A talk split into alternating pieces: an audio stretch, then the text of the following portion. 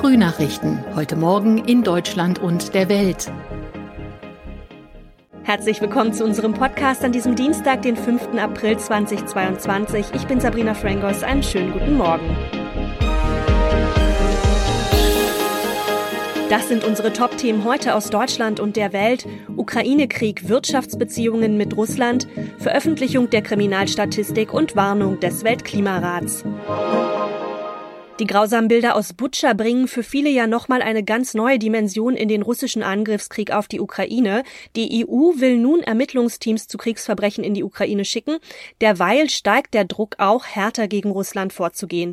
Ulf Mauder mit den Infos aus Moskau. Russlands Vizeverteidigungsminister Fomin hat sich hier heute in Moskau mit dem UN-Vertreter Martin Griffiths zu Gesprächen über die Lage in der Ukraine getroffen. Dabei beklagte Fomin, die Ukraine werfe der russischen Armee zu Unrecht Verbrechen vor. Russland wies mehrfach zurück, etwas mit den vielen in Butscha gefundenen Leichen zu tun zu haben. Unterdessen gehen die blutigen Angriffe Russlands in der Ukraine weiter. Deutschland reagierte nun, indem es 40 russische Diplomaten ausweist. Ein Ende von Russlands Krieg gegen die Ukraine ist aber trotz aller Sanktionen nicht in Sicht. Einige Unternehmen haben ja bereits entschieden, ihre Produkte wegen des Krieges nicht weiter an Russland zu liefern. Andere gehen ihrem Geschäft aber auch noch ganz ganz normal weiter nach.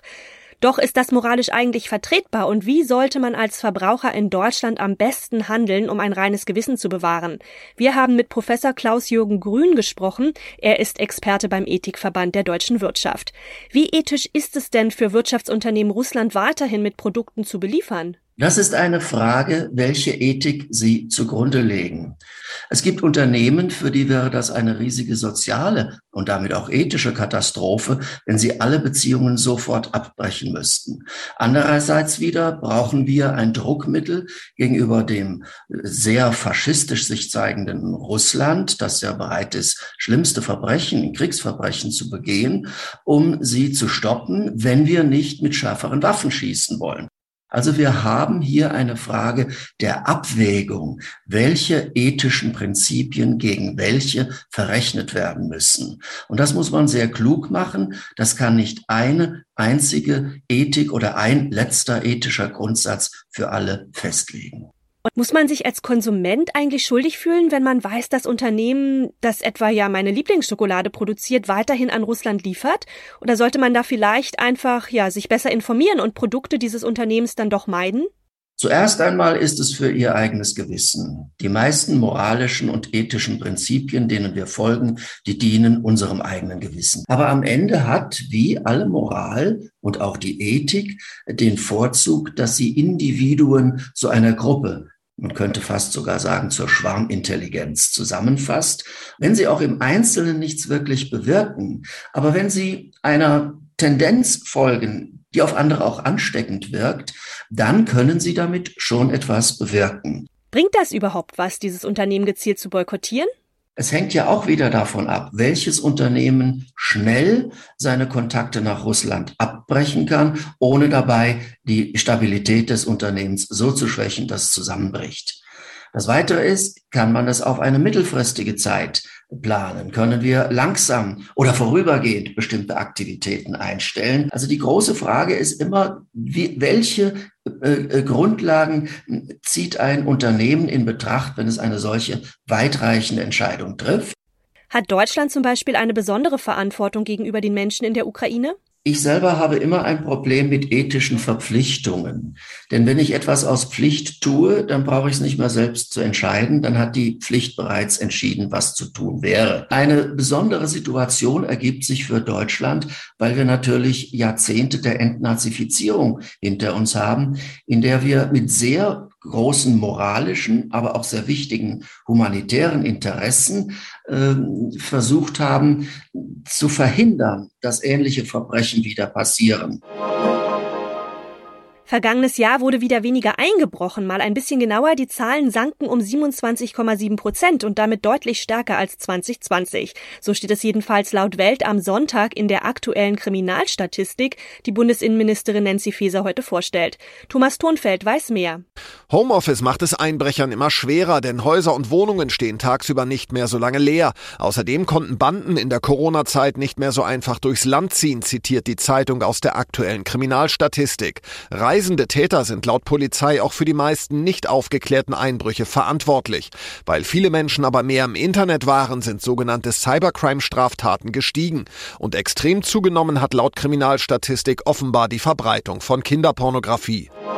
Das Ziel einer maximalen Erderhitzung von 1,5 Grad ist laut Weltklimarat nur noch zu erreichen, wenn der Ausstoß von Treibhausgasen sofort und drastisch verringert wird. Das geht aus einem Bericht hervor, den der Weltklimarat veröffentlicht hat. Philipp Detlefs mit den Infos aus London. Das klingt ja wie erwartet alles sehr dramatisch, aber es gibt auch Hoffnung, ja? Ja, der Weltklimaratsvorsitzende Lee hat betont, dass sowohl die Werkzeuge als auch das Wissen vorhanden sind, um die Erderwärmung noch zu begrenzen. Wichtig ist eben nur, dass jetzt wirklich gehandelt wird. In Entscheidungen, die jetzt getroffen werden, die könnten eine lebenswerte Zukunft sichern, hat Lee gesagt. Aber dafür ist jetzt wirklich Tempo gefragt, und zwar in allen Lebensbereichen. Welche Maßnahmen schlagen die Wissenschaftler in ihrem Bericht denn vor? Das ist nichts wirklich Neues, das ist alles im Prinzip schon länger bekannt. Vor allem der Energiesektor ist hier gefragt.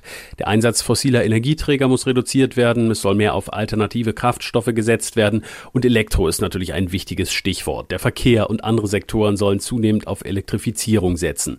Mit solchen Maßnahmen ließe sich laut Weltklimarat das angepeilte Ziel noch erreichen, die Erderwärmung im Vergleich zur vorindustriellen Zeit auf 1,5 Grad zu begrenzen. Und was können jeder und jede Einzelne von uns tun? Zum Beispiel sich klimafreundlicher fortzubewegen oder weniger Fleisch zu essen. Das individuelle Verhalten spielt laut Weltklimarat durchaus eine Rolle. Die Wissenschaftler sagen allerdings, die Verantwortung dürfe nicht auf den Einzelnen abgewälzt werden. So hieß es in dem Bericht, die Politik müsse die Rahmenbedingungen schaffen mit Richtlinien, Technologie und Infrastruktur. In unserem Tipp des Tages geht's um Edelgemüse. Die Spargelbauern in Deutschland stehen nämlich schon in den Startlöchern. In einigen Regionen wurde bereits angestochen und der erste Spargel geerntet. Sobald es wieder wärmer wird, dürfte es dann in allen Regionen losgehen. Diana Kramer weiß, wie Fans des Gemüses die Saison bis zum letzten Tag optimal auskosten können. Gibt es denn eigentlich ein festes Datum für den Start der Spargelsaison? Nein, hier gibt's keinen festgelegten Tag, weil das einfach auch aufgrund des Wetters gar nicht festzumachen ist. Aber durch die vielen Sonnentage im März, in denen es ja auch schon richtig schön warm war, ist der Spargel schon ordentlich gewachsen und deshalb gibt es auch schon Spargel von deutschen Feldern in den Läden.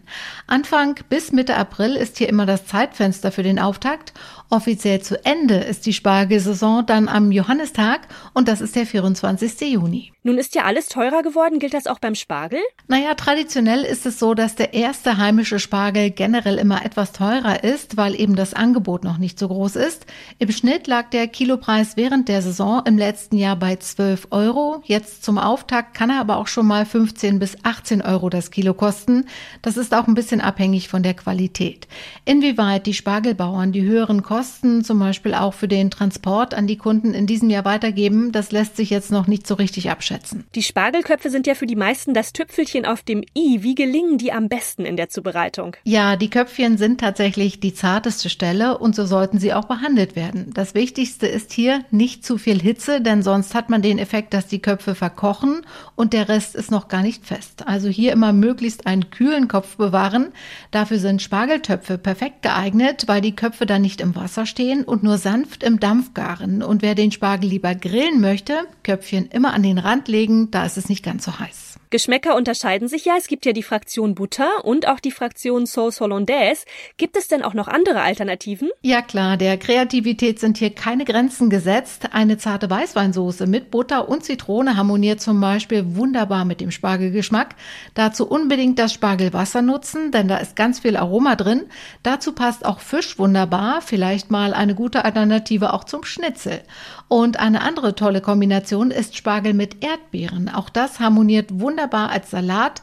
Für mich auch besonders mit grünem Spargel. Bisschen weißes Balsamico dazu, Pfeffersalz und eine Prise Zucker. Das ist dann wirklich ein Genuss. Und das noch, wenn es dunkel wird, gehen die roten Lichter an und die Damen in den Schaufenstern nehmen ihre Plätze ein und bieten ihre Dienste an. Die Rede ist natürlich vom Rotlichtviertel in Amsterdam. Das ist weltberühmt und zieht nicht nur Kunden an, viele schlendern auch einfach gerne durch das sündige Viertel, um mal zu gucken. Nach der langen Corona-Pause trudeln inzwischen auch wieder mehr Touristen ein, aber seit Jahren gibt es Kritik, vor allem an dem oft zügellosen Partytourismus. Das Viertel soll langfristig umziehen, und zwar raus aus der Innenstadt. Bettina Wisser mit den Infos aus Amsterdam. Die Pläne, die gibt es ja schon schon länger. Warum will die Stadt das Viertel überhaupt umverlegen? Es ist zu voll.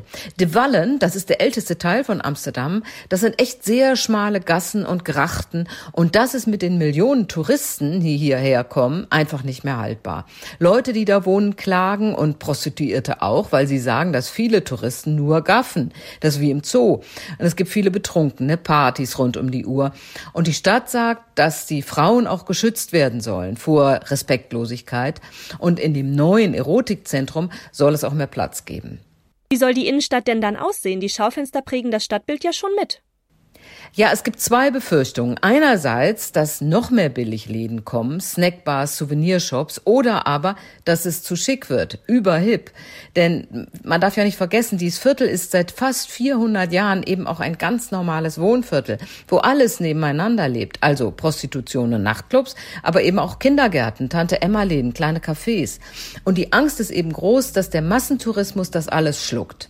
Woran hakt es denn bei den Plänen? Ja, zunächst muss überhaupt eine Alternative gefunden werden. Wo soll das neue Erotikzentrum hinkommen?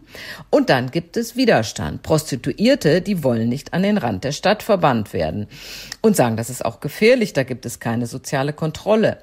Und viele Bürger sind der Meinung, dass Amsterdam seinen Ruf verspielt als liberale, tolerante Stadt. Dennoch soll im Sommer endgültig entschieden werden. Das war's von mir. Ich bin Sabrina Frangos und ich wünsche Ihnen noch einen schönen Tag. Bis morgen.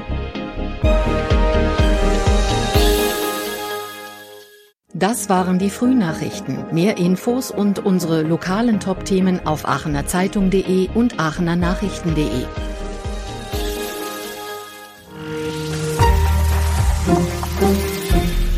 Die Frühnachrichten sind ein Podcast aus dem Medienhaus Aachen.